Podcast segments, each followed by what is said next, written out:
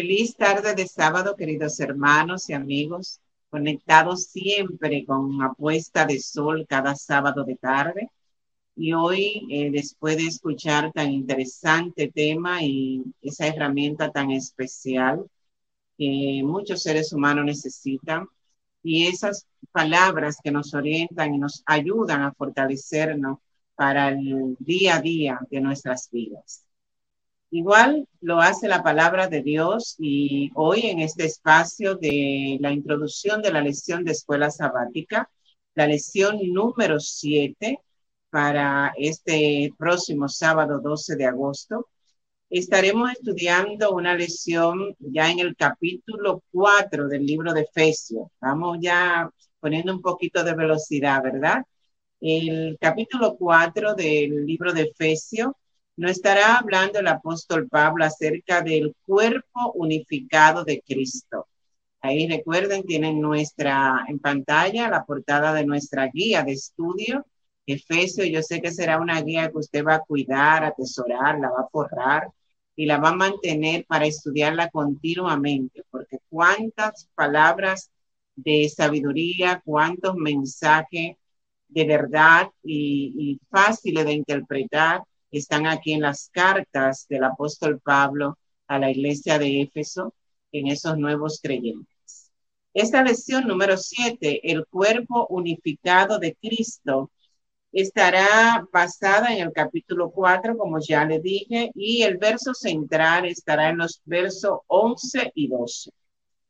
Recuerden siempre la recomendación, usted va a leer todo el capítulo y luego viene, ¿verdad?, trabajando cada una de las sesiones de su lección. El verso central que aquí compartimos dice, y él mismo constituyó a unos apóstoles, a otros profetas, a otros evangelistas, a otros pastores y maestros.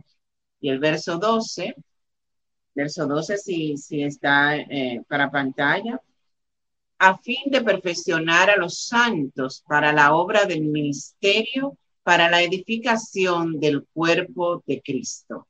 Efesios 4, verso 11 y 12, nuestro verso central.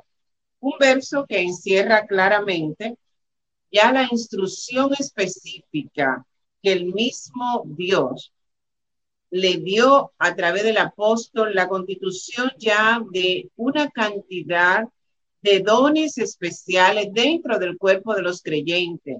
¿Para qué cosa? Para desempeñar el ministerio, para la edificación del cuerpo de Cristo. El apóstol Pablo trabaja este capítulo basándose en una eh, simbología del cuerpo humano con relación a la iglesia de Cristo, a la constitución de esta iglesia de Cristo.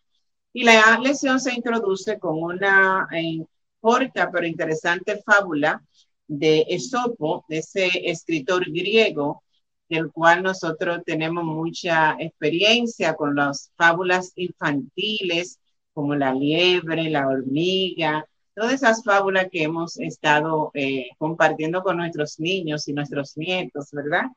Y aquí Isopo, eh, el autor introduce la lección con con esta fábula de, de Esopo del estómago y los pies. Y es que tenían una discusión los pies y el estómago. Y los pies le decían, bueno, nosotros somos más importantes porque nosotros somos quienes te llevamos, le decían al cuerpo y al estómago precisamente, y estamos cargando contigo.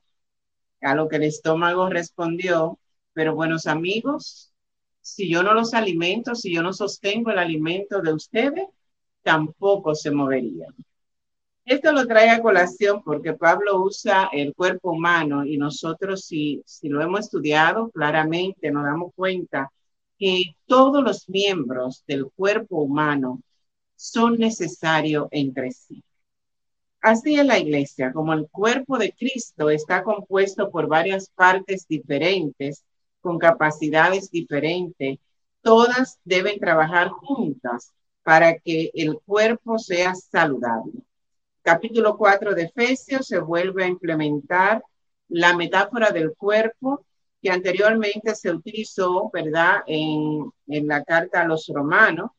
Y Cristo siendo ahora la cabeza de ese cuerpo, la cabeza de la iglesia, y que suple todos los dones especiales que van a ayudar a unificar cada miembro de la iglesia, viéndolo desde el punto de vista espiritual y de la composición de nuestra iglesia, de la iglesia de Cristo. La imagen entonces utilizada habla de un cuerpo saludable y unificado que nos ayuda de esa manera a entender el objetivo que Dios tiene para nosotros de ser parte de una iglesia unida y progresista, fructífera, una iglesia que dé buenos frutos, pero que esté unida. Estaremos estudiando la unidad en el espíritu. Así se empieza la lección mostrándonos ahí en el capítulo 4 la manera en que eh, podemos estar eh, unido en el Espíritu. Claro está interpretar parte del fruto del Espíritu, como son la humildad, la mansedumbre y la paciencia. En Efesios 4, 9 al 10, usted va a encontrar ahí cómo se hace énfasis en practicar estas virtudes, ¿verdad? Que conducen a la unidad. Hay que mantener humildad, hay que mantener, desarrollar la mansedumbre y la paciencia, porque como seres humanos tenemos muchas diferencias, pero solamente con estas cualidades eh, cultivadas en nuestro ser podríamos nosotros estar unidos. No tenemos que estar todos de acuerdo, pero sí unidos en un mismo propósito. Entonces estaremos viendo también unidos en el único, y este interesante, me llamó la atención esta parte de la lección, en los versos 4 al 6 que vamos a compartir con ustedes, es donde el apóstol presenta los siete unos. ¿Eh? Los siete unos. En la Efesios 4, 4 al 6, allí hay una lista de siete unos que tiene un, prácticamente un estilo poético y probablemente también refleja la confirmación de Éfeso. Vamos a verlo aquí en los versos 4, 5 y 6. Dice, un cuerpo, vayan contando los uno, un cuerpo y un espíritu, como fuisteis también llamados en una misma esperanza de vuestra vocación. Verso 5, un Señor, una fe, un bautismo. Y el verso 6, un Dios y Padre de todos, el cual es sobre todos y por todos y en todos. ¿Verdad que es un verso como para aprendérselo así de memoria y hasta eh, decirlo de forma poética? Pero tiene un contenido maravilloso. Yo creo que usted ponga mucho énfasis, preste atención a esa cita de los versos 4 al 6 sobre todo donde dice que nosotros hemos estar unidos por un mismo Dios, que estará en todos, para todos y precisamente en todas las cosas que nosotros hagamos, en todos, por todos y en todos estará nuestro Dios como centro, como cabeza de la iglesia. Estaremos viendo también el Cristo exaltado, dador de dones, es el verso central que leímos 11 y 12 del mismo capítulo 4, y allí la manera en que se reparten los dones. Y con esos dones estaremos creciendo en Cristo, que es la parte del jueves, y luego a través de, esos dones que nosotros asumimos y que el Señor nos otorga, estaremos exaltando a nuestro Jesús. Hay una parte también que no paso por alto, y es que ahí en los dones hay una cita que eh, también hay que ponerle atención y es esa cita de los versos eh, precisamente 11 y 12 y también del libro Recibiréis Poder de la página 160 dice que Cristo ascendió a lo alto y llevó cautiva la cautividad y dio dones a los hombres Después de la ascensión de Jesús y conforme a su promesa, ¿quién vino? ¿A quién nos dejó? Al Espíritu Santo que descendió, ¿verdad? Dice que en forma de un viento recio llenó el lugar donde estaban los discípulos y repartió dones especiales. Y ahí sigue el Señor haciendo lo mismo con cada uno de nosotros y nosotros debemos saltar a nuestro Dios a través de los dones. Queridos hermanos y amigos, esta lección nos está invitando a estudiar acerca de la unidad. No podemos tener algo más en cuenta y una meta más preciosa y más necesaria que mantenernos unidos en un mismo propósito. Es una condición que tiene que suceder en los últimos tiempos para que nuestras iglesias reciban y recibamos la unción del Espíritu Santo. Debemos estar unánimes, no juntos, unidos.